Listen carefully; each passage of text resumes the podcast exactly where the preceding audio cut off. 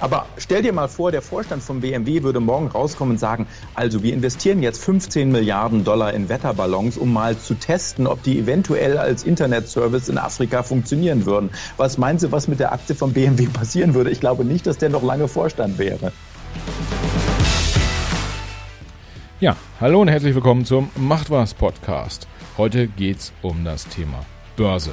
Geld verdienen an der Börse, Vorsicht, Geld verlieren an der Börse. All das äh, besprechen wir mit Markus Koch. Markus berichtet seit Jahren für den Fernsehsender NTV von der New Yorker Wall Street.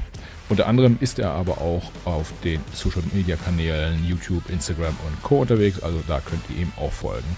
Was macht Markus? Markus gibt eine Einschätzung ab, wie läuft es an der Börse und vor allen Dingen, warum läuft es dort so, wie es dann immer gerade läuft. Er äh, ja, lässt uns teilhaben, wenn die Kurse hochgehen oder auch wenn die Kurse runtergehen. Das heißt, wenn Geld verdient wird oder auch mal Geld verloren wird. Zu beidem hat äh, Markus eine sehr ja, klare Meinung. Wir lernen auch, was äh, Psychologie für eine Rolle spielt an der Börse, welche externen Faktoren es geht. Äh, letztendlich, wenn ihr euch interessiert für das Thema Geld verdienen an der Börse, dann äh, kann ich euch ganz klar empfehlen, hier mal reinzuhören. Und letztendlich ist es auch ein tatsächlich sehr unterhaltsamer Podcast ge äh, geworden. Das heißt, es geht ums Geld verdienen und das Hören macht auch noch Spaß. Also, ich glaube, besser geht's eigentlich kaum. Genießt den Podcast. Viel Spaß dabei.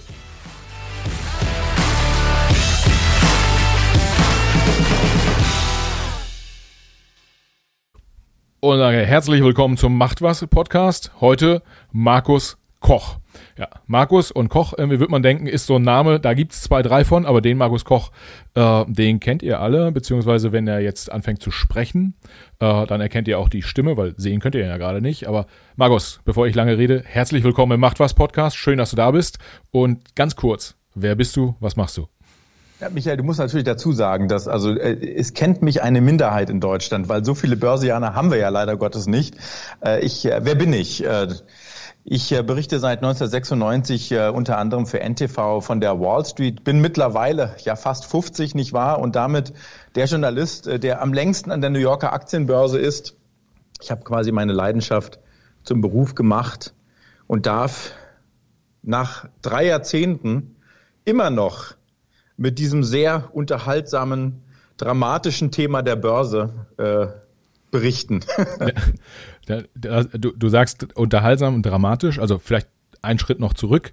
Äh, ich glaube ja, NTV schauen ja schon so ein paar Leute und dadurch, da du ja so viele Jahre das schon machst, haben dich wahrscheinlich schon einige gesehen, wie du da unten auf dem Börsenparkett stehst und so hoch guckst und in die, in die Kamera sprichst. Äh, das war ehrlicherweise auch meine erste Begegnung mit dir. Ich glaube, das war so 1998, kann das sein? Da warst du schon, warst du schon da? Da war, da war klar, ich, ja, klar, das war, das war die große Tech-Bubble. Ne? ich habe ähm, 96 angefangen auf dem Paket der New Yorker Börse. Äh, genau, das war die Zeit, als ich dachte, so eine Ebay-Aktie zu kaufen, das macht ja gar keinen Sinn, weil irgendwie so gebrauchte Turnschuhe durchs Internet zu schicken, äh, das kann kein Geschäftsmodell sein. Ich glaube, du hast das damals schon anders gesehen und auch anders empfohlen. Äh, aber äh, lange, lange ist her. Ähm, aber ich glaube halt, deshalb kennen dich auch eine ganze Menge Leute oder haben dich äh, immer mal, immer mal wieder gesehen. Mm, was mich tatsächlich direkt dann zum Start interessiert ist, du stehst tatsächlich heute auch immer noch in New York an der Börse, an der Wall Street, da auf dem Parkett und um dich herum diese ganzen Händler und du sprichst dann in eine Kamera rein von vielen äh, und berichtest dann, wie viele Korrespondenten oder wie funktioniert das? Also durch Covid hat sich das alles natürlich sehr, sehr stark verändert. Die New Yorker Börse lässt äh, seit, ach Gott, seit einem Jahr keine Journalisten mehr ins Gebäude. Und äh, selbst unter den Händlern dürfen nur etwa ein Viertel aufs Parkett, weil ja. man natürlich sicherstellen muss, dass der Handel aufrecht bleibt und dass wir nicht zu viele Covid-Fälle auf dem Parkett haben. Und ich würde mal sehr stark vermuten, äh, dass wir frühestens im September wieder aufs Parkett der New Yorker Börse dürfen. Aber ja, also so muss man sich das tatsächlich vorstellen. Ähm, als ich angefangen habe, waren wir noch fast 5000 Menschen dort unten äh, auf den heiligen, in der heiligen Halle der New Yorker Aktienbörse. Und äh, daraus sind natürlich im Zuge der Technologisierung und äh, eine künstliche Intelligenz, äh, jetzt äh, spreche ich eben mit den Maschinen und nicht mehr mit den Menschen. Die Zeiten haben sich verändert, aber das Rückgrat der Börse ist natürlich geblieben. Es geht darum, Geld zu verdienen und möglichst keins zu verlieren. Und das hat sich über die Jahrzehnte in der Tat nicht verändert. und, und, und wahrscheinlich ist es deshalb auch immer noch so hoch emotional, das, das ganze, ganze Thema. Und je stärker der, der äh, DAX oder der Dow Jones ausschlägt, desto stärker wahrscheinlich äh, verändert sich auch dein Herzschlag.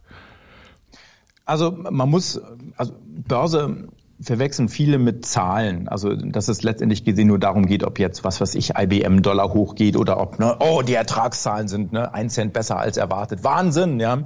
Äh, da schlafen dann meiner Mutter die Füße ein. Aber tatsächlich ist es so, dass Börse natürlich viel mit Emotionen zu tun hat. Geld und Liebe die Themen, die sehr eng miteinander verbunden sind. Und äh, ich bin mit einer Peruanerin verheiratet. Mich erinnert das immer an diese lateinamerikanischen Telenovelas, wenn die Schlussglocke der New Yorker Börse läutet. Dang, dang, dang, dang, dang, ist es 16 Uhr. Die Stimme der Telenovela hebt sich und es heißt wieder, meine Damen und Herren, wessen, wenn Sie wissen wollen, wie es weitergeht, dann schalten Sie morgen wieder ein, nicht wahr?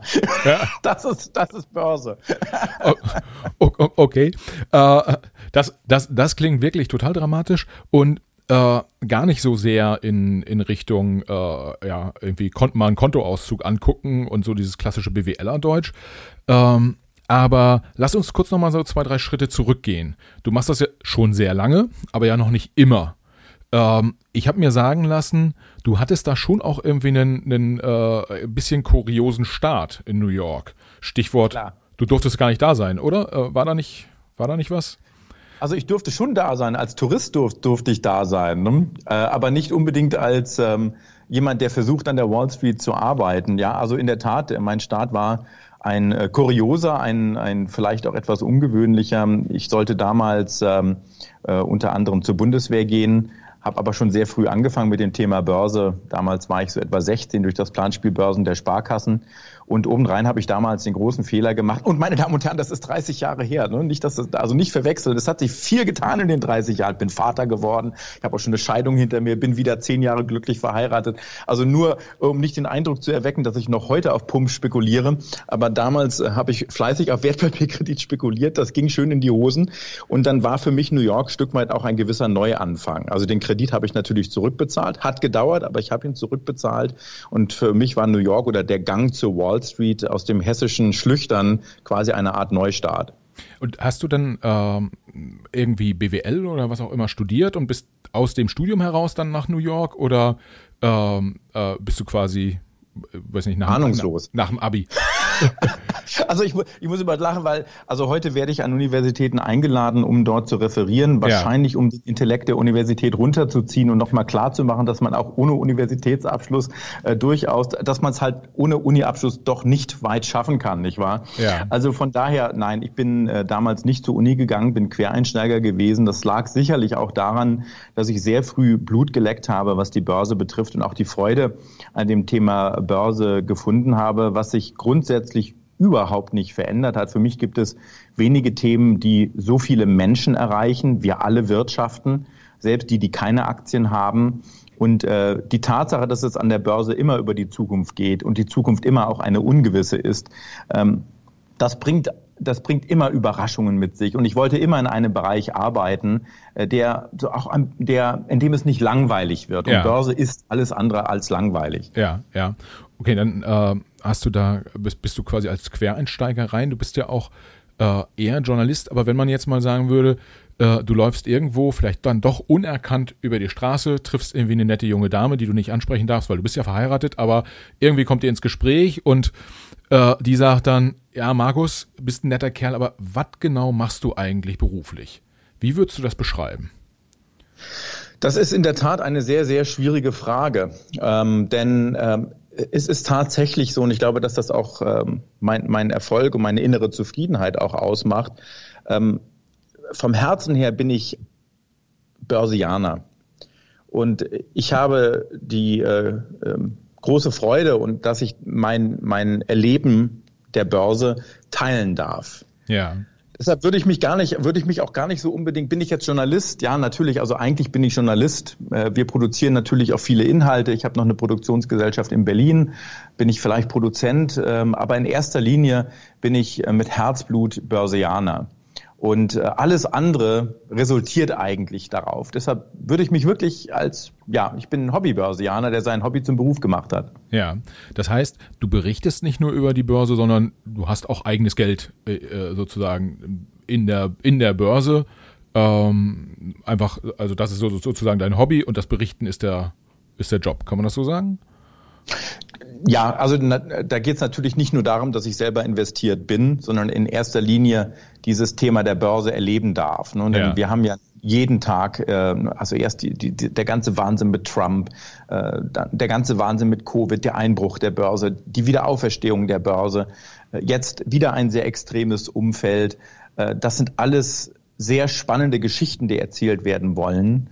Ähm, und, da, und ja, dann gehören natürlich noch Investments mit dazu und dann gehören Kursbewegungen mit dazu. Aber was mich an dem Thema Börse in erster Linie fasziniert und am Thema Wirtschaft, ist, dass, wie gesagt, jeder wirtschaften muss. Wir alle ein Teil des Ganzen sind, selbst die, die keine Börsianer sind. Und da stecken wirklich die Geschichten drin, die spannend sind und die mich auch seit mittlerweile fast drei Jahrzehnten an der Stange halten zum Thema Börse. Ja, ja. Und dann vielleicht nochmal für unsere Hörer diese Geschichten in, um und mit der Börse die sendest du dann auf unterschiedlichen Kanälen. Der angesprochene Sender NTV, äh, da, da bist du ja schon, gehörst du quasi zum Inventar, würde ich mal, würde ich mal sagen. Aber du sendest, hast auch einen eigenen YouTube-Kanal, du bist bei Instagram unterwegs und weiß ich nicht, bei TikTok wahrscheinlich auch. Ähm.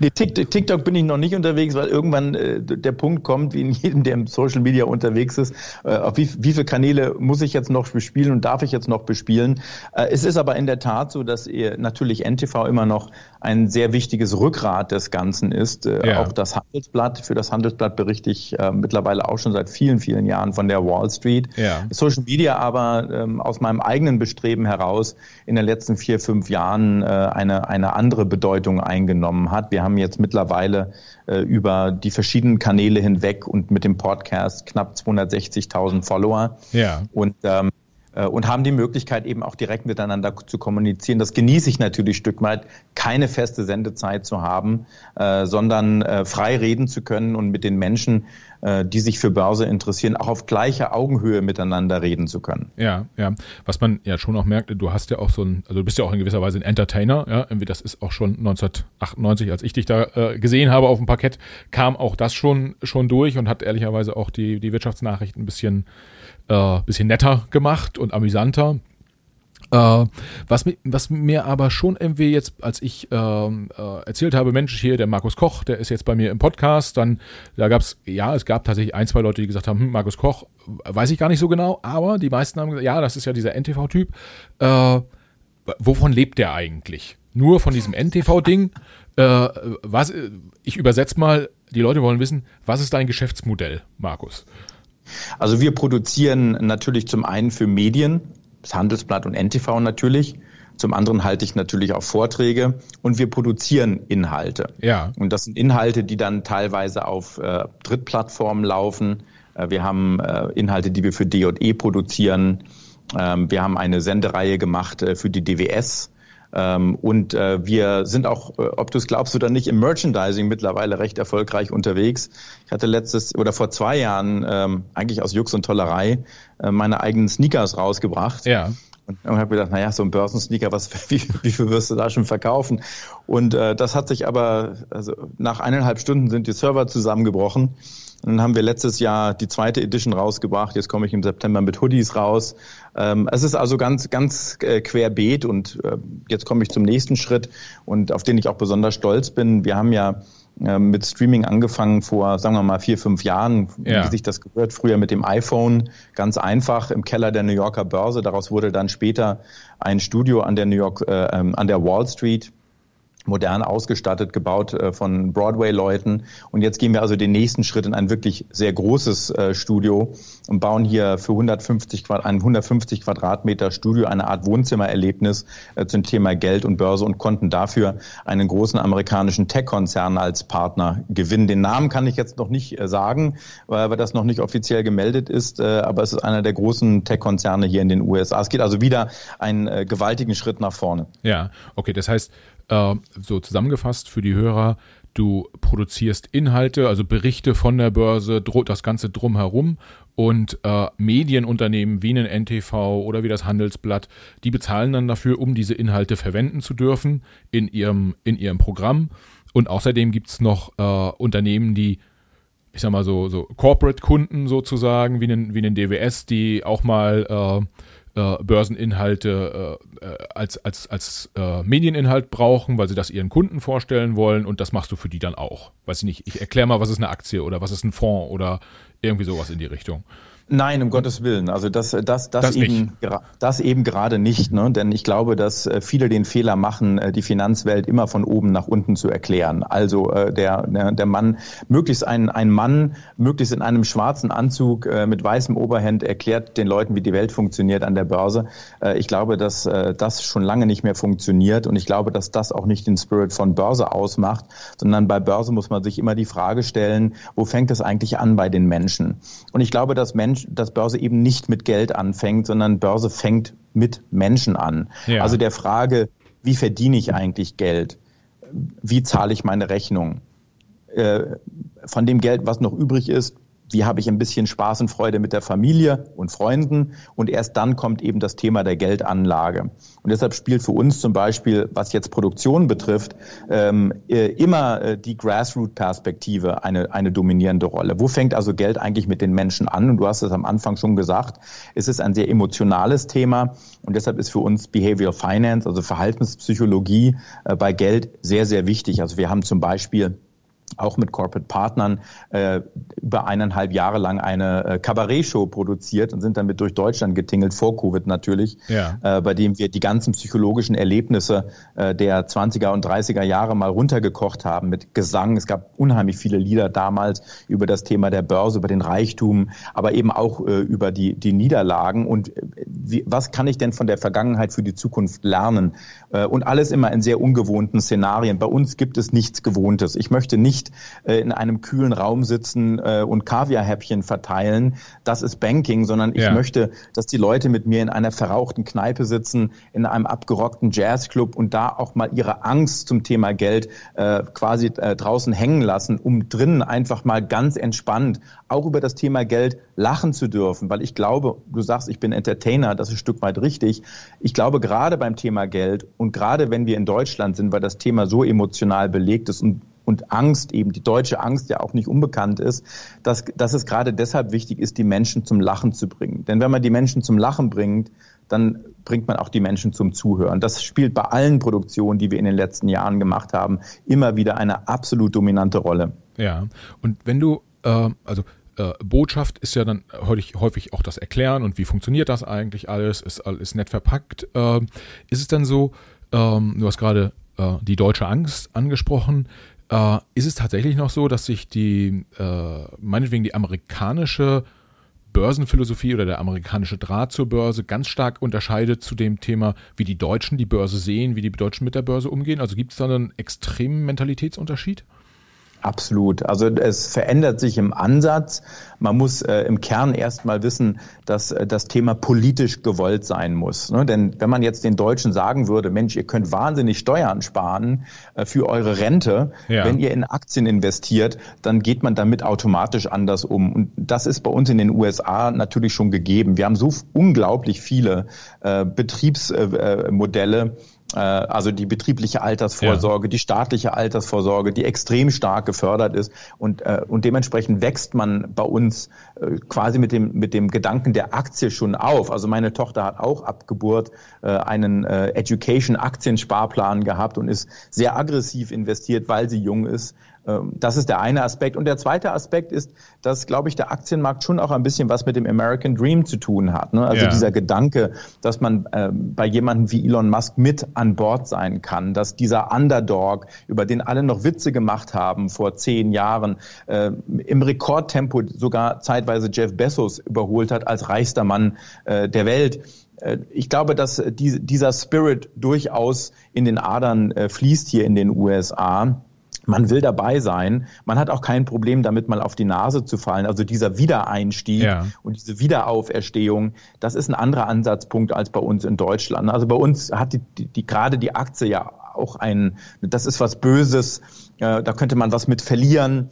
Und äh, ne, selbst Olaf Scholz bevorzugt das Sparbuch, also glänzendes ja. Vorbild aus der Politik. Selbst der will keine Aktien haben. Das ist eigentlich für ein Industrieland, wie wir es sind, äh, das technologisch aufstrebend sein sollte, das in der Lage sein sollte, auch mal bereitwillig zu scheitern, um neu anzufangen, das fehlt uns Stück weit und ist uns leider Gottes Stück weit verloren gegangen. Ja, ja.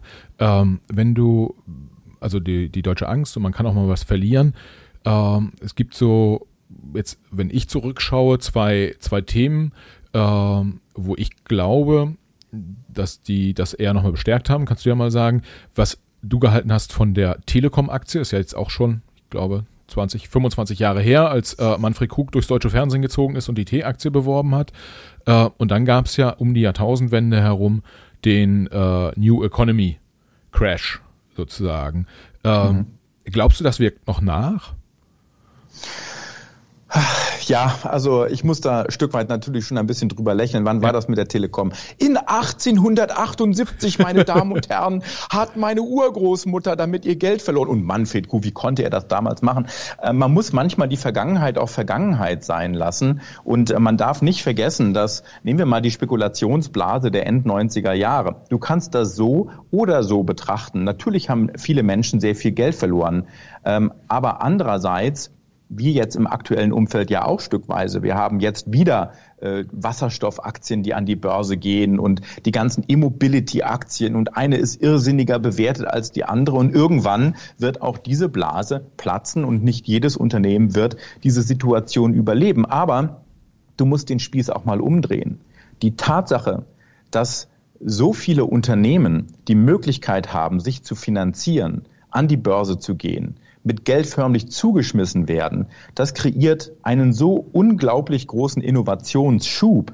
Ja. Sicherlich werden viele der Unternehmen nicht überleben, aber ohne diese Opportunität, die dadurch entsteht, hätten wir nie im Leben einen so starken Schub bei Innovationskraft. Und deshalb ist es sehr gefährlich, finde ich, von vornherein zu sagen, es ist eine böse Geschichte, lass uns das unterbinden, am besten noch staatlich regulieren. Ähm, ich glaube, dass äh, der Markt in weiten Teilen ähm, sich sehr gut auch selbst äh, ähm, äh, reguliert. Ich meine, Börse ist immer äh, mit Schwankungen verbunden.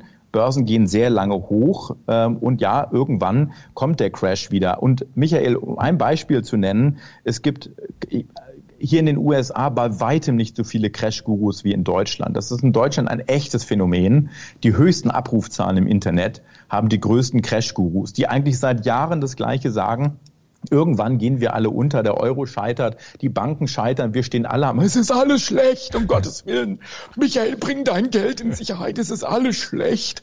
Aber äh, ich meine, so funktioniert die Welt, so kann man auch nicht wachsen. Ja? Ja. Also man muss schon äh, von der, vom Grundton her äh, ein Optimist sein, auch abseits der Börse, denn wie soll man sonst irgendetwas aufbauen? Ja, ich äh, muss gestehen, dass du mir da in Teilen äh, so ein bisschen aus der Seele sprichst. ähm, ähm, wir, wir erleben ja gerade in Deutschland auch eine Situation, wo man vielleicht irgendwie an der einen oder anderen Stelle äh, Sachen auch einfach mal machen, äh, damit besser gefahren wäre, als noch 44 Mal zu gucken, ob es dann irgendwie auch wirklich richtig ist, wie man es macht.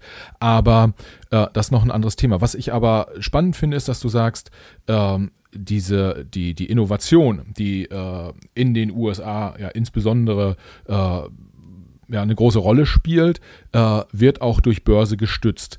Glaubst du vielleicht, dass äh, ein, ein Negativpunkt, den wir in Deutschland ja immer diskutieren, zum Beispiel, dass wir wenige Technologieunternehmen haben von Weltruf, äh, dass das auch ein Stück weit damit zusammenhängt, dass man hier in Deutschland nicht so gut irgendwie mit einem Technologieunternehmen an die Börse gehen kann und deshalb haben wir kein Google, kein Facebook, kein Amazon, äh, sowas in der Richtung? Das ist natürlich immer nur eine, eine äh, in Teilen äh, so, ja? denn man, man muss schon sagen, die USA haben als, äh, als äh, größte Wirtschaft äh, einen, einen unglaublich tiefen Kapitalmarkt. Ne, der englischsprachige Raum ist wesentlich größer. Das muss man mit beachten. Äh, aber was wir hier in den USA durchaus tun, und das tun wir für meinen Geschmack nicht genug in Deutschland, wir feiern unsere Helden hier in den Vereinigten Staaten. Wir haben Steve Jobs gefeiert.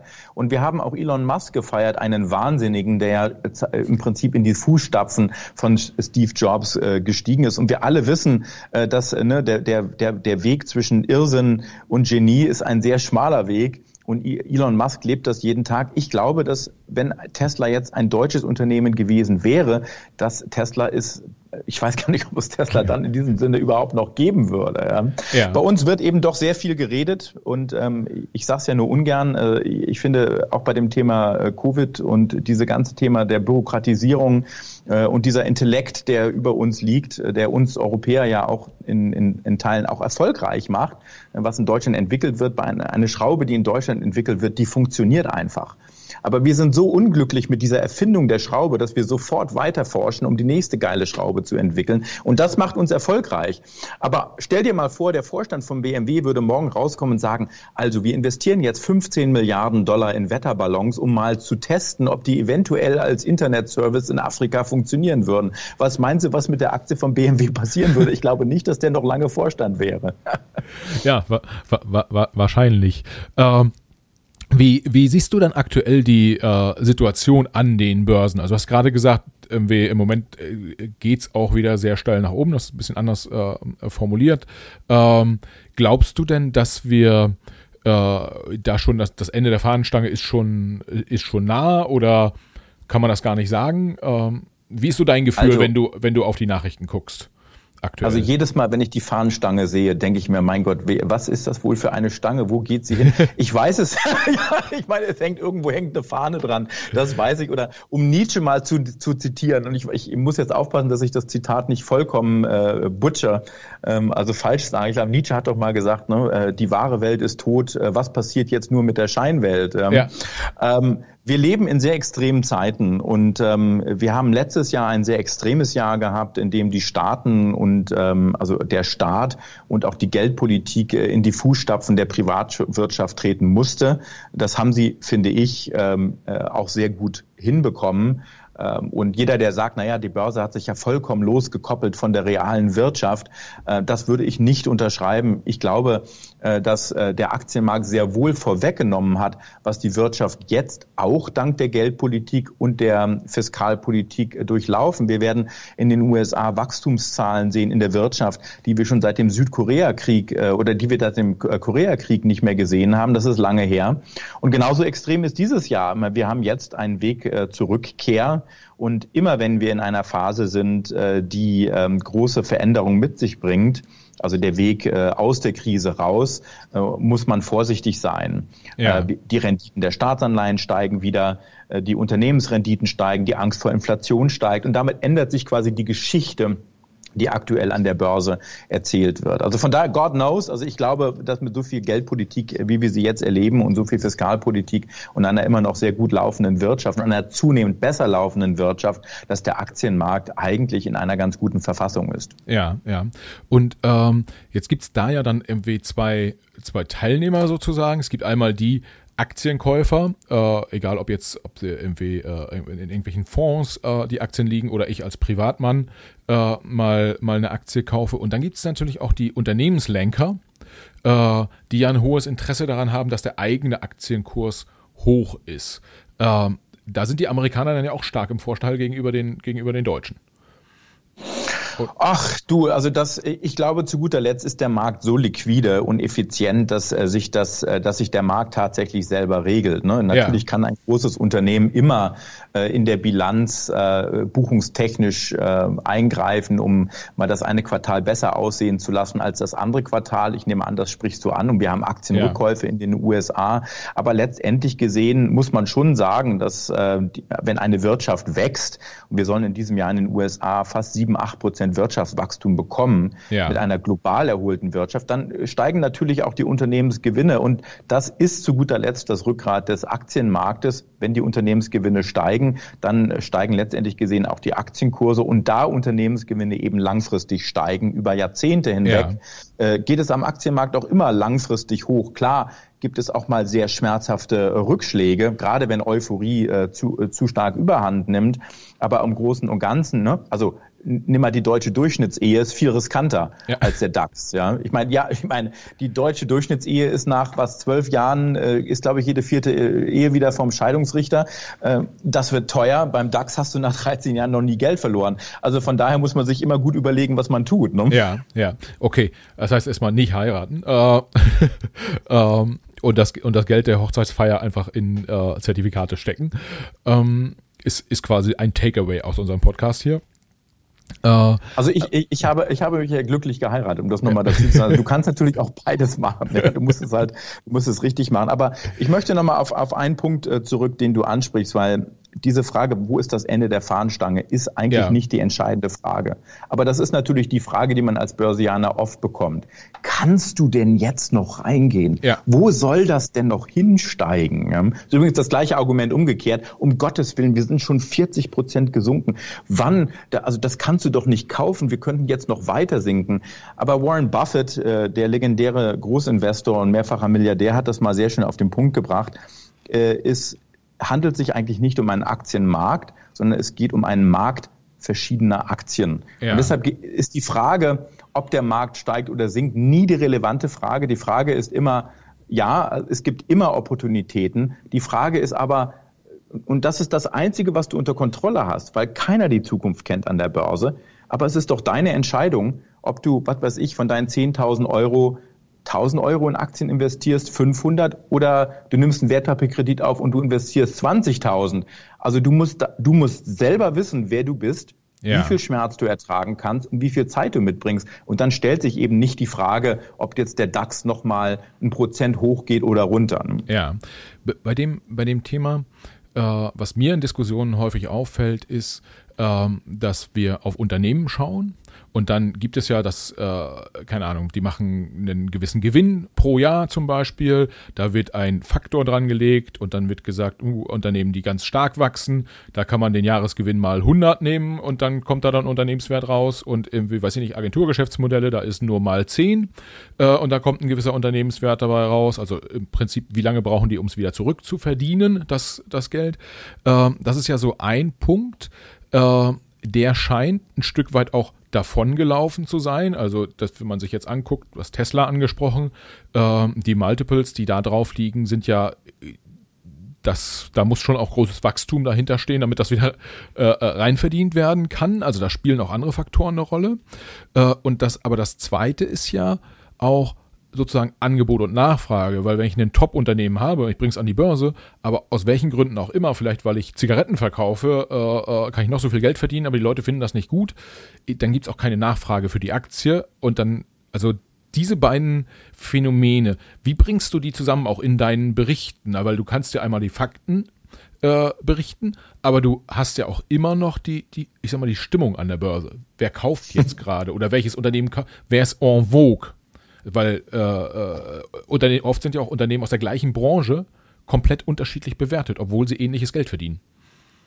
Nun, die Börse ist äh, und bleibt äh, ein psychologisches Wesen. Ne? Und ähm, das mit den Fakten ist alles schön und gut, ähm, aber das hängt immer auch äh, davon ab, äh, worauf man gerade achtet. Ne? Also es gibt Phasen, wie wir sie im letzten Jahr hatten, in dem eigentlich nur die Zukunftsmusik entscheidend ist. Ja. Äh, äh, was, was, was haben die an Innovationen? Ach, die haben doch gar keinen Umsatz. Ist vollkommen egal. Aber im Jahr 2030 werden sie 30 Milliarden Umsatz machen. Ja. Und schau dir mal die Technologie an, wie spannend die Technologie ist. Und ähm, diese Momentum-Aktien, die dann, du, du nimmst Tesla als Beispiel, äh, die äh, jenseits äh, von Gut und Böse bewertet werden. Aber äh, die Phasen an der Börse ändern sich. Im letzten Jahr äh, waren die Stories in Ordnung waren das Entscheidende. Und jetzt, ähm, wo wir wieder in ein normaleres Umfeld reinlaufen, insbesondere in den USA, oder mal einfach ausgedrückt, äh, und das ist, finde ich, auch logisch, dann ne, braucht man jetzt kein Wirtschaftswissenschaftler sein.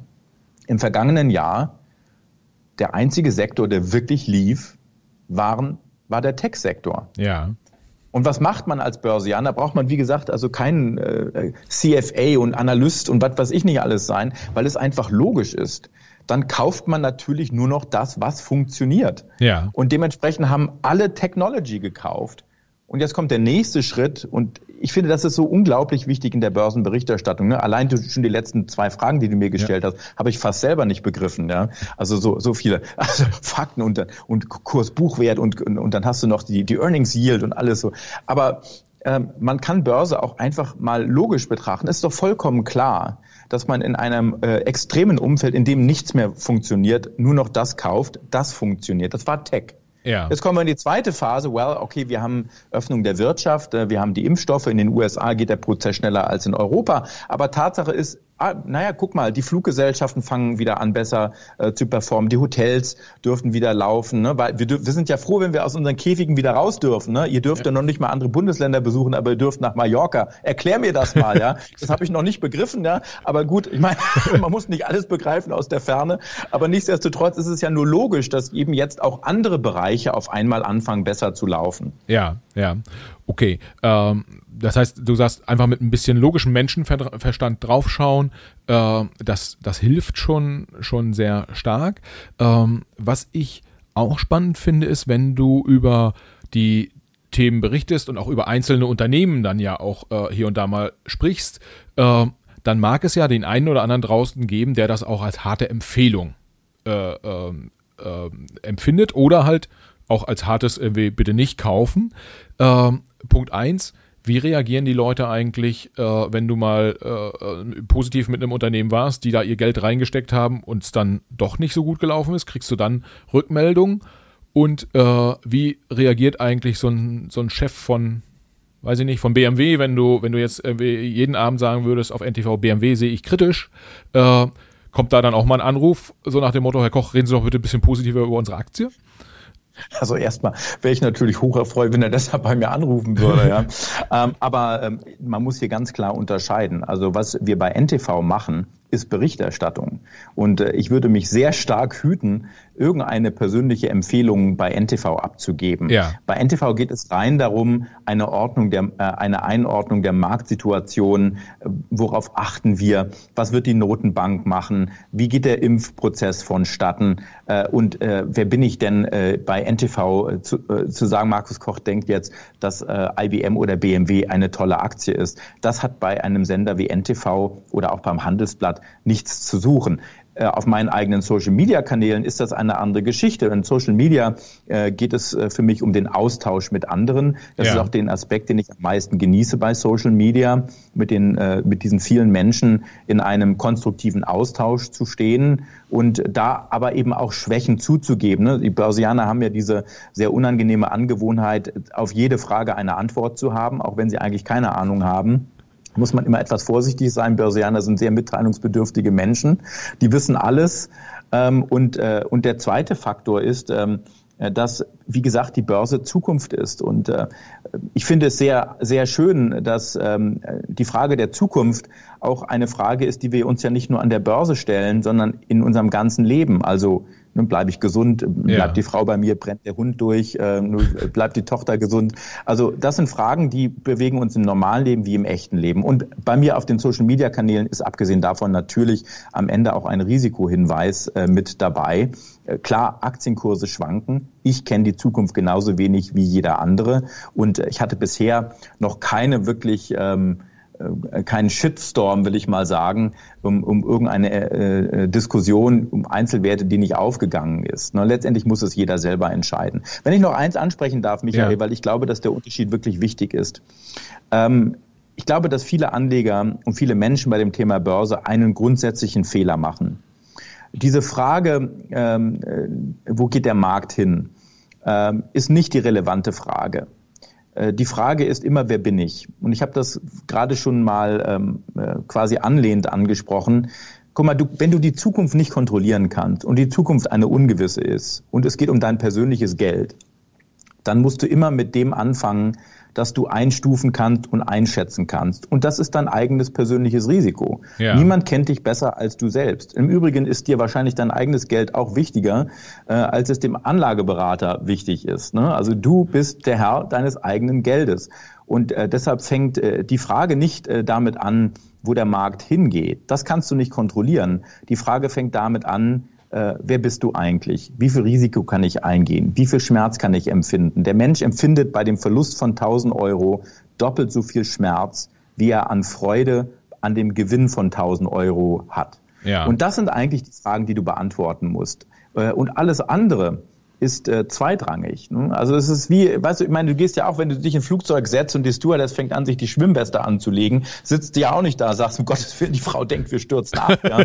sondern die Frau will dich darauf vorbereiten. Aber wo ist denn das Ding überhaupt, wenn es ernst wird? Und deshalb ist die größte Frage immer, äh, was mache ich denn eigentlich, wenn es ernst wird? Ja. Was mache ich denn überhaupt, wenn der Markt mal wirklich einbricht? Weil wir die Zukunft nicht kennen, musst du vorbereitet sein. Und deshalb musst du als erstes wirklich mal die Frage beantworten, uh, you know, if you can't take the heat, don't go in the kitchen. Kitchen. Wie viel Risiko kannst du ertragen? Ja, das, aber das heißt ja auch ganz stark, äh, Freunde, Eigenverantwortung ist halt wichtig. Äh, es nicht an, jetzt hast du den, den Finanzberater angesprochen, aber äh, das kann ja auch irgendwie der Sparkassenbeamte um die Ecke oder sonst wer, der, der ja gerne mal nach Rat gefragt wird, äh, wo es dann nachher heißt, oh ja, da, also das hat mir damals irgendwie mein Bankberater empfohlen, deshalb habe ich es gekauft, der Idiot. Ja, aber äh, ja, aber weißt du, Michael, da, da gehen die, äh, da, ich meine, ich muss mal lachen. Mein erster Chef, äh, ich war bei in, in New York bei dem Brokerhaus Bear Stearns, das war ein großes Brokerhaus äh, bis zur Finanzkrise, dann wurden die übernommen von JP Morgan. Und mein Chef hatte ein großes Schild auf dem Schreibtisch und da drauf stand, wenn die Aktie steigt, dann war es der Kunde und wenn die Aktie sinkt, dann war es du, ähm, ja. der Berater. Und ähm, äh, ich glaube auch, dass da im Übrigen die Medien mit in der Verantwortung stehen, eben nicht dieses Bild so schwarz-weiß darzustellen, wie es leider oft in den Medien dargestellt wird. Also diese Frage, kann man jetzt noch Aktien kaufen ne? oder wann kommt der Crash? Äh, mit einer solchen Frage hat das in der Tat auch mit viel Verantwortung zu tun seitens der Medien, die diese Fragen in den Raum stellen. Ja. Äh, und, ähm, äh, und man muss sich ähm, immer darüber im Klaren sein, äh, dass wenn ein Berater einem eine Aktie empfiehlt oder ein Investment empfiehlt, dass der natürlich auch nicht die Zukunft kennt. Trotzdem ist es sehr unwahrscheinlich, dass er jeden Morgen aufsteht und sich sagt, oh, wie kann ich heute meinen Kunden übers Ohr hauen? Wie ja. kann ich ihm jetzt irgendwas empfehlen? Also das, das halte ich für Humbug. Ich glaube, dass die meisten Menschen, die im Beratungsbusiness sind, wirklich versuchen, einen guten Job zu machen daran glauben, was sie, was sie machen und sich auch der Verantwortung bewusst sind. Das Geld anderer Menschen zu investieren, das hat mit unglaublich viel Verantwortung zu tun, auch seitens derjenigen, die den Menschen zur Seite stehen. Ja. Und dass wir, dass wir diese Menschen brauchen, ist natürlich klar. Die Investmentwelt ist so unglaublich komplex. Wer hat äh, die Zeit, sich damit auseinanderzusetzen? Also man braucht schon einen guten Beistand. Und deshalb würde ich mich sehr davor hüten, generell Berater als, ja, also glaubt denen mal nicht äh, hinzustellen. Ja. Also die sind durchaus wichtig und ich glaube, dass auch die überwältigende Mehrheit das Interesse der Kunden im, im Vordergrund ja. hat. Also ehrlicherweise, es war gar nicht meine Intention, äh, äh dass die, die Berater sozusagen darzustellen, als man solle ihnen nicht glauben. Ähm, meine Erfahrung ist nur, wenn sie, also wenn es dann mal schief geht, dann ist es halt so, wie du sagst, äh, die Schuld des Beraters und nicht, nicht die eigene. Äh, was mich in dem Zusammenhang nochmal interessiert, beziehungsweise deine Perspektive darauf, was ich erlebe, ist immer, wenn es um Finanzthemen geht, äh, investieren die Leute deutlich weniger Zeit und Nerven als in keine Ahnung, das Buchen der nächsten Urlaubsreise oder in, in, in einen Restaurantbesuch. Ähm, woher kommt das? Weil du sagst ja zu Recht, so gerade so Themen wie Börse auch bewegen uns ja alle und trotzdem erscheint es so, als sei es vielen Leuten zu kompliziert und zu trocken und irgendwie ist so ein bisschen schwierig und ach nee, dann mache ich dann habe ich doch lieber gar nichts gemacht, bevor ich irgendwas mache oder bevor ich was falsch ja. mache. Also ich meine, ich finde natürlich auch ein Buch zu kaufen, bevor ich nach Paris fliege, viel spannender als das Thema Investment, ne? Urlaub machen. Das ist doch, das ist doch viel besser. Aber du hast natürlich recht. Ähm, ich glaube, das hat viele Gründe. Das hat unter anderem auch damit zu tun, äh, dass man ja auch Schwächen eingestehen muss. Ne? Also man muss sich eingestehen, vielleicht etwas eben auch nicht zu wissen. Und, äh, und du hast, gerade weil das Thema auch äh, Börse meines Erachtens aus der Finanzindustrie oft falsch erklärt wird. Ne? Also Mann in schwarzem Anzug mit Schlips. Das ist auch so ein deutsches Phänomen. In den USA sind ja unsere CEOs auch viel, also viel, viel mehr accessible. Ja. Zum Beispiel der deutsche Telekom-Chef in Deutschland, äh, Höttges, ist ein geiler Typ. Das ist wirklich mal einer, wo man sagt, der versucht auf äh, menschlicher Ebene seine Aktionäre anzusprechen. Da gehört auch ein Stück Entertainment mit dazu, aber der Mann liefert auch. Und bei dem hat man das Gefühl, Mensch, mit dem würdest du gerne mal ein Bier trinken gehen. Ja. Der ist hochinteressant, der hat intellektuell was zu erzählen, dem nehme ich auch ab dass er wirklich am Interesse äh, der Telekom arbeitet und damit auch in meinem Interesse als Aktionär. Aber wie viele davon haben wir in Deutschland? In der Berichterstattung ist es ja leider oft so, dass wir diese Menschen auch aus der Politik so darstellen, dass es sehr inszeniert wird. Das sind fast Maßmenschen. Also ja. sie sind vor allen Dingen mal ganz anders, als wir es eigentlich sind. Und wenn dann noch das Thema Geld hinzukommt, also man weiß nicht so recht, wie das funktioniert, und dann rennen da diese Maßmenschen rum, überwiegend ne, 90 Prozent Männer in dunklen Anzügen, die anders aussehen, viel mehr Geld verdienen als ich.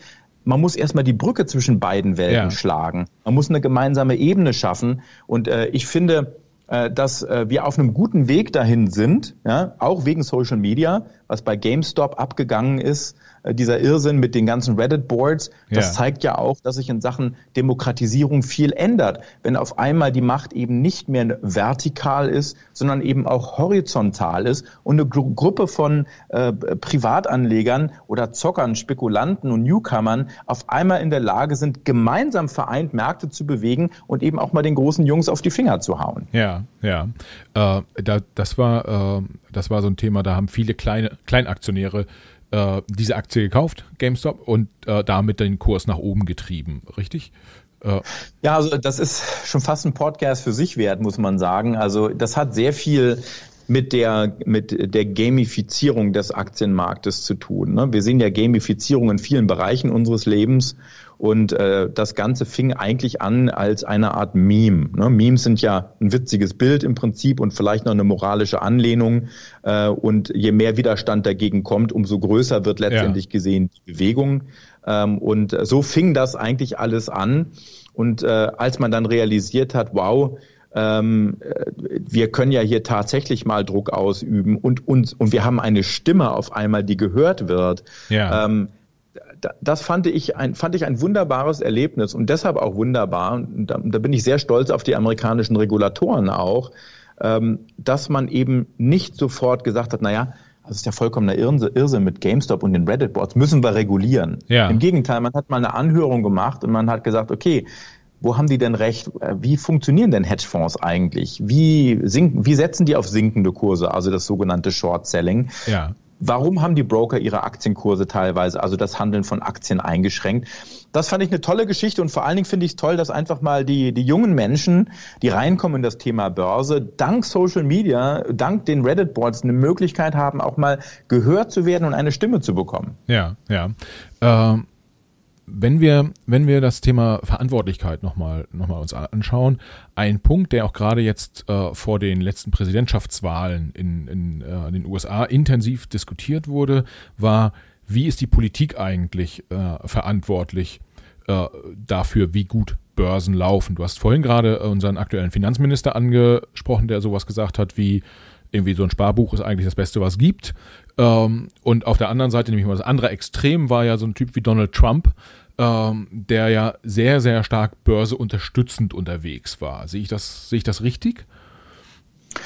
Nun, also man muss, äh, wenn man sich das äh, die letzten Jahre mal anschaut und auch unter Obama lief die Börse ja ausgesprochen gut, muss man sagen. Unter Clinton lief die Börse ausgesprochen gut. Und ja, Donald Trump hat im Prinzip eine heißlaufende Wirtschaft genommen und hat äh, durch seine schuldengetriebene Politik nochmals einen Turbo draufgesetzt, hat der Wirtschaft also sehr stark geholfen, hat Deregulierung vorangetrieben. Also muss man tatsächlich sagen, dass seine Politik, wenn man mal diesen ganzen Irrsinn und ich meine, die Irrsinnsliste bei Trump ist lang, darüber brauchen wir nicht reden. Also das ganze Thema auch des Handelsstreits, äh, auch mit Europa, insbesondere auch mit China, da wurde natürlich auch viel Schaden angerichtet. Aber ansonsten ist Donald Trump für mich jemand gewesen, der äh, das klassische äh, Spielbuch äh, von Star Wars durchgespielt hat. Ne? Die Suche nach dem verlorenen Vater. Ich bin hier, um euch zu helfen. America ja. First. Und ähm, äh, also, ich meine, wenn man die Trump-Jahre mal aufdröselt in Star Wars-Termen, dann würde ich mal sagen, äh, die einen würden Donald Trump als Darth Vader beschreiben, die anderen als Obi-Wan Kenobi. äh, dann haben wir noch Boris Johnson in Großbritannien, das wäre dann die Rolle des Chewbacca gewesen, immer schreiend, aber keiner versteht versteht, was er eigentlich will. Ähm, also es ist wirklich, es war wirklich schon ein ziemlich, ziemlich aufregendes Theater. Allein schon die Tatsache, dass er es geschafft hat, in solchen Bildern zu sprechen, die sich auch in den Köpfen der Menschen verankern. Rocket Man, ne? Rocket ja. Man ist Kim Jong-un, so ist es dann einfach. Also das grenzte schon an Wahnsinn und hat in der Tat natürlich die Börse auch mit angefacht. Ja, ja. Und äh, wenn man, wenn man jetzt äh, ich sag mal so, mit Rocketman hat er ja den äh, nordkoreanischen äh, Parteiführer äh, gemeint, glaube ich. Ja, ähm, ja. Was sind so wenn man jenseits von, vom, vom lauten, äh, schreierischen mal, mal wegschaut, was sind so die Hebel, ähm, wo so eine Politik tatsächlich die Kurse mit beeinflussen kann? Also sowas wie, wir investieren jetzt mal ganz viel oder wir äh, senken Zinsen, wobei das macht ja die Notenbank, das macht ja nicht äh, der, der Finanzminister oder der Präsident. Ähm, wir sind uns da nicht mehr so sicher, Michael, wer das eigentlich macht. Also, ich meine, bei uns ist ja in den USA dieses Phänomen, also die gute Nachricht ist, ja. dass unsere Finanzminister für gewöhnlich tatsächlich Ahnung vom Thema haben. Ne? Ja. Also unsere Finanzminister kommen aus der Finanzwelt. In Deutschland kommt ja so mancher Politiker eigentlich gar nicht aus dem Feld, das er eigentlich bedient. Wie das funktioniert, das können wir aus der amerikanischen Perspektive nicht immer nachvollziehen. Ne? Dass wir also einen Finanzminister haben, der das Sparbuch toll findet, da endet das dann für uns. Aber es ist in der Tat so, dass natürlich ähm, die Notenbank und auch die und das Finanzministerium enger zusammenrückt. Wir haben jetzt äh, die Finanzministerin Janet Yellen, die ich sehr schätze, ja. die vorher Notenbankchefin war. Das rückt also alles etwas enger. Und um deine Frage zu beantworten, ich würde das mal auf, ähm, sagen wir mal, zwei, drei, vier Nenner runterbrechen. Äh, das eine ist äh, definitiv diese sehr massive Steuersenkung äh, bei der Unternehmensbesteuerung, die Trump umgesetzt hat. Ja. Der, der zweite Faktor ist diese unglaubliche Deregulierung, die Trump tatsächlich vorangetrieben hat. Leider Gottes in vielen Bereichen nicht immer zum Vorteil. Ja. Thema äh, Klimawandel. Ähm, und, äh, und der dritte Faktor ist natürlich auch äh, das Schulden machen. Steuergeschenke zu geben ist natürlich immer einfach, wenn man das auf Pump macht. Unter Biden ist es im Übrigen nicht anders. Also auch äh, die amerikanische Administration jetzt äh, mit unserem Joe Biden äh, führt das Land äh, einen unglaublichen Berg der Verschuldung rein. Ähm, wir haben ja noch das große Infrastrukturpaket, das im Herbst kommen soll. Ich bin da sehr gespannt, ob das wirklich kommt, äh, denn eigentlich müssen damit einhergehen auch die Steuern steigen. Aber ja, die Politik kann hier schon maßgeblich mit, äh, mit beeinflussen, vor allen Dingen natürlich durch die Steuerpolitik und durch die Fiskalpolitik. Ja, ja. Ähm, du hast gerade auch äh, nochmal noch mal, äh, China, nee, anders. Du hast gesagt, ähm, dass du ähm, nicht so ganz nachvollziehen kannst, wie ein Politiker einen Ressort sozusagen führen kann, wo er jetzt inhaltlich nicht ganz so dicht dran ist, um das mal zu formulieren. Ich hatte jetzt äh, vor einigen Wochen einen Podcast zum Thema China. Äh, da gab es eine ähnliche Aussage ähm, dass das halt die Steuerung von bestimmten äh, Ministerien, Behörden etc. Äh, würde halt in China nur von Leuten gemacht werden, die auch Ahnung davon haben. Ähm, wir haben insgesamt China durchaus kritisch beleuchtet, aber da scheint es eine Gemeinsamkeit zwischen den USA und, und, und, China dann, zumindest im Finanzministerium zu geben. Ähm, worauf ich hinaus will, mit viel drumherum jetzt gerade merke ich, ähm, China und die USA. Es gibt den Wirtschaftskrieg. Äh, die Chinesen streben ja eine führende Position in der Welt an. Äh, wie sieht's in Börsen, wie sieht's da börsentechnisch aus? Äh, die Börse in Shanghai, ist die irgendwann wichtiger als die in, in New York? Wie, wie siehst du das? Ähm. Also ich glaube, also der Weg dahin ist, ähm, ist ein immer noch sehr langer Weg. Und ich glaube, dass ähm, der Konflikt zwischen China und den Vereinigten Staaten unter beiden nicht nennenswert besser wird. Ja. Ähm, das, wir hatten ja jetzt gerade vor äh, einigen Tagen auch ein Treffen zwischen beiden Seiten. Das wird viel Rhetorik geben, äh, aber man darf nicht vergessen, dass äh, der Wahlsieg äh, der Demokraten ja nun ein sehr knapper Wahlsieg war. Also vielleicht nicht, was die Anzahl der Stimmen betrifft, aber schau dir die Mehrheitsverteilung an. Im ja. Senat und im Repräsentantenhaus. Wir haben eine wirklich sehr, sehr knappe Mehrheit der Demokraten in beiden Häusern. Und wir haben im Jahr 2022 die Midterm Elections. Und ich glaube nicht, dass Biden äh, China hier groß entgegenkommen wird, denn Umfragen zeigen, dass die Mehrheit der amerikanischen Bevölkerung China gegenüber sehr kritisch dasteht.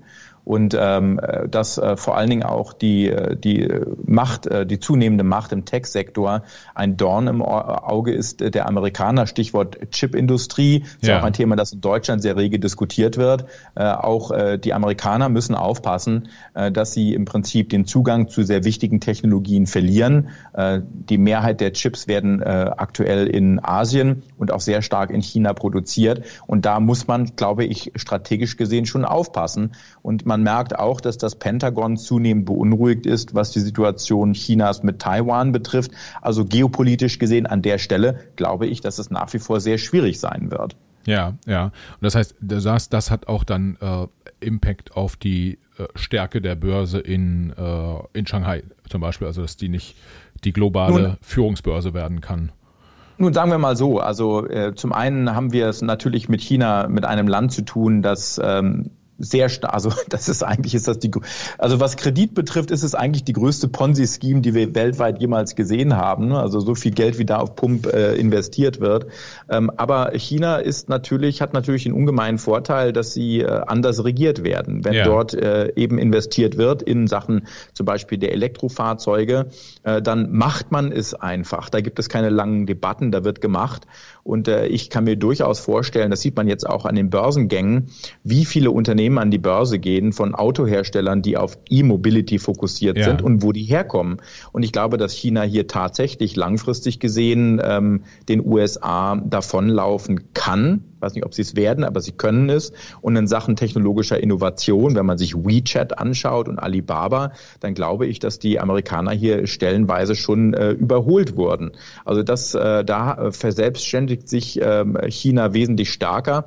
Und man darf nicht vergessen, dass gerade weil dann die Trump-Administration China ins Visier genommen hat und auch die beiden Administrationen dem Land kritisch gegenübersteht, werden wir eine stärkere Integration sehen innerhalb Asiens Richtung China. Also das ist, finde ich, eine super interessante Thematik ja. äh, und auch eine gewisse Abkopplung natürlich des chinesischen Aktienmarktes dann von der Wall Street. Ja, ja.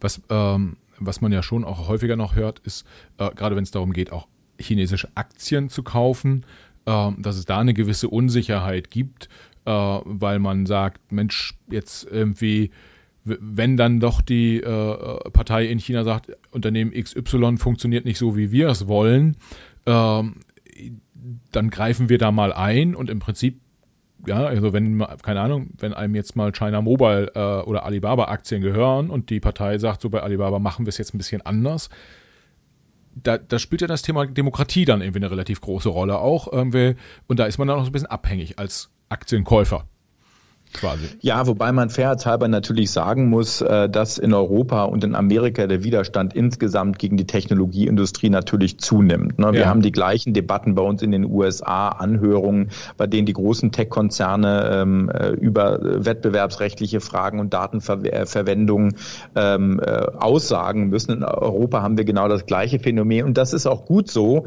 Also dass letztendlich gesehen hier Stück weit auch mit reguliert wird. Wenn man sich Alibaba mal anschaut in China, muss man man mit aller Fairness sagen, dass, äh, dass äh, China jetzt darauf drängt, den ganzen Finanzbereich anders aufzustellen äh, und in eine Holding auszugliedern. Das hat auch regulatorische Vorteile und ist auch gut begründet, weil man eben manche Bereiche überwachen muss. Äh, und ich meine das jetzt nicht im chinesischen Sinne ja. überwachen muss, ja. sondern weil eben Technologie äh, eben ein Stück weit auch einen gewissen Rahmen braucht, ein Korsett braucht, in dem es sich zu bewegen hat. Äh, und äh, da befürchte ich eher, dass die Politik mit, der, mit dem technologischen Fortschritt nicht Schritt hält. Das sehen wir im Bereich der Kryptowährung genauso. Ähm, letztendlich gesehen wird die Blockchain die Welt in vielerlei Hinsicht verändern. Und by the way, ähm, im Juli wird, äh, so heißt es jedenfalls, wird die US-Notenbank mehr Details vorlegen durch äh, einen digitalen Dollar, also der Fed Coin, der kommen ja. könnte. Und auch das wird die Welt in vielerlei Hinsicht verändern. Und die Regulatorik ist sehr gut beraten, hier Schritt zu halten. Ja, da würde ich vorschlagen, vielleicht machen wir zum Thema ähm, äh, Fedcoin oder auch äh, äh, Bitcoin und, und Co. Vielleicht machen wir da nochmal einen extra Podcast, weil äh, das ist wahrscheinlich was, was that's, wir nicht so in drei Minuten abhandeln können. Darf man sagen, that, that's deep shit. Ja. das müssen wir ein andermal machen, ja, okay. Das, das machen wir nochmal extra. Und ähm, ich habe noch ab zwei Themen, die ich gerne nochmal mit dir besprechen wollen würde, beziehungsweise zwei Fragen. Äh, ein Thema, was wahrscheinlich kommen wird, und ich werde, werde gefragt werden, äh, Michael, der Markus Koch, der ist da seit fast 30 Jahren an der Börse im Medienumfeld ähm, äh, unterwegs. Der muss doch irgendwie nochmal richtig lustige oder skurrile Geschichten erlebt haben. Was, was war so das Skurrilste, was du da in New York erlebt hast in deinen, in deinen 30 Jahren? Äh, viel Geld, große Medienpräsenz, was auch immer. Da gibt's doch bestimmt. Also die wirklich skurrilen Geschichten kann ich nicht erzählen.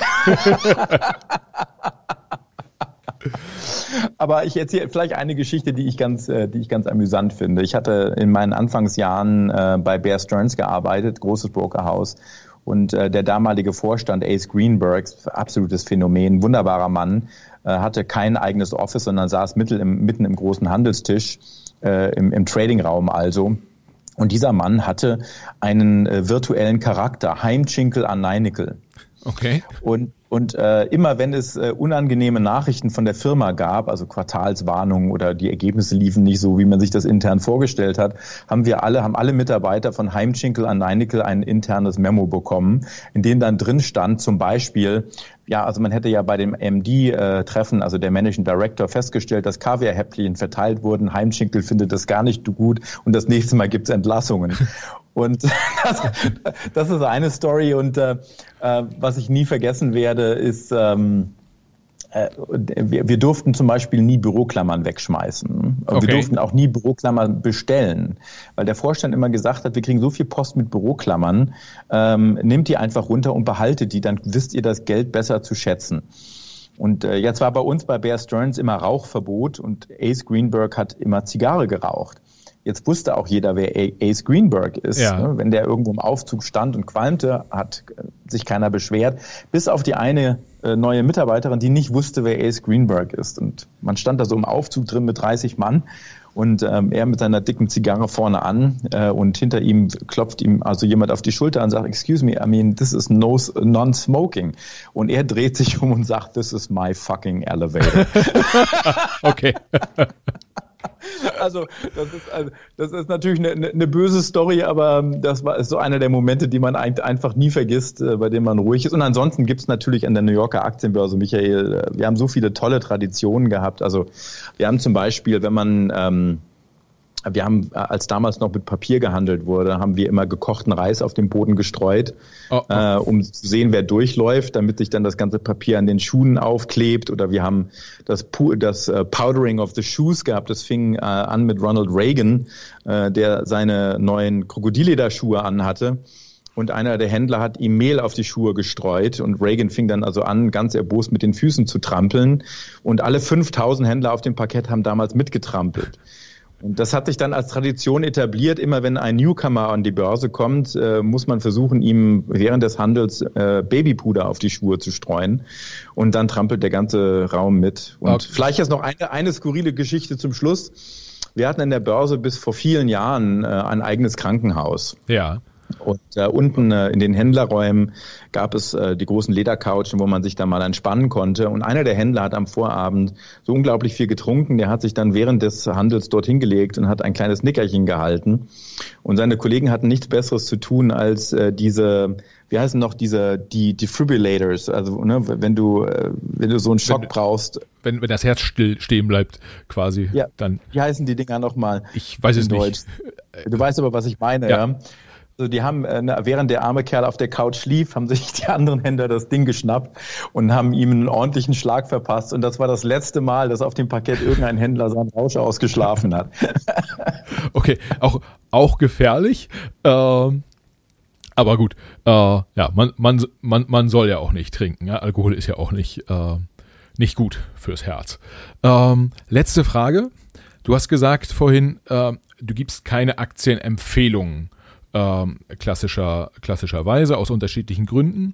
Jetzt ist allerdings so, ich kann dich ja ohne nicht rauslassen. Ähm, und wenn du, wenn ich dir jetzt die Pistole auf die Brust setze und sage, du musst eine Aktie, äh, da musst du all dein Vermögen draufsetzen. Äh, Horizont ist meinetwegen die nächsten zehn Jahre. Was, was performt am besten? Welche Aktie würdest du dann in der Panik, dass ich nicht abdrücke, mir empfehlen oder selber kaufen? Da sagst du zuerst noch, dass dieser Herzschrittmacher gefährlich sei und jetzt setzt du mir schon die, gleich die Pistole auf die Brust. Das ist, das habe ich gerne. Das also das wäre anmaßend darauf eine Antwort zu haben. Aber ich würde mal eins sagen, ähm, was ich aktuell für mich mache, ist zum Beispiel ähm, den Dollar long zu gehen, also auf einen steigenden Dollar zu setzen. Ja.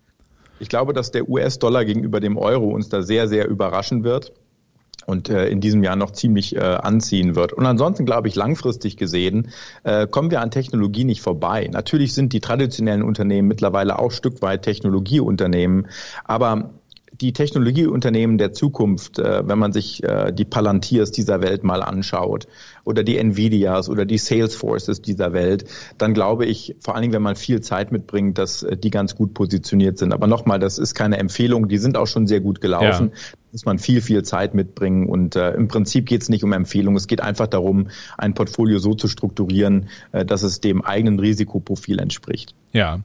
Okay. Das ist übrigens ganz witzig, Michael. Ich investiere für mich selber eigentlich sehr ähm, wenig nach Chance, sondern immer nach Risiko. Denn wenn du weißt, wie viel du verlieren kannst, ja. kannst du die Opportunität laufen lassen. Und ich glaube, das ist immer das A und O. Die Leute sagen immer, wo ist die nächste Chance? Äh, viel wichtiger ist, wo ist das nächste Risiko und darauf basierend eine Strategie aufzubauen. Ja. Das, das heißt, ich, ich versuche mal zu, zu übersetzen.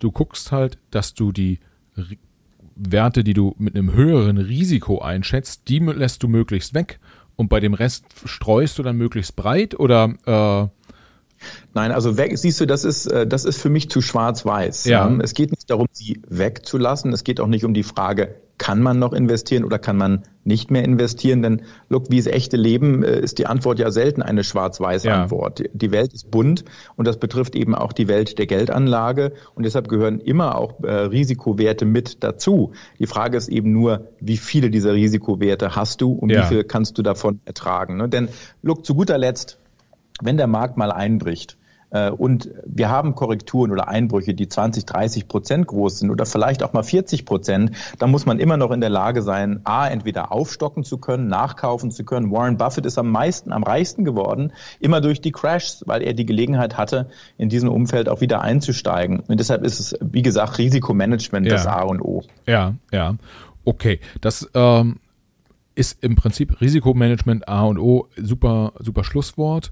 Ähm, Markus, ganz herzlichen Dank, dass du hier zur Verfügung gestanden hast für den Podcast. Hat riesig Spaß gemacht. Ähm, das Thema äh, Bitcoin und Co. nehme ich nochmal mit. Da, da drehen wir nochmal eine extra Runde dann. Äh, ja, vielen Dank. Viele Grüße nach New York und äh, schön, dass du da warst. Danke, danke, hat viel Spaß gemacht und bis zum nächsten Mal. Tschüss, Michael.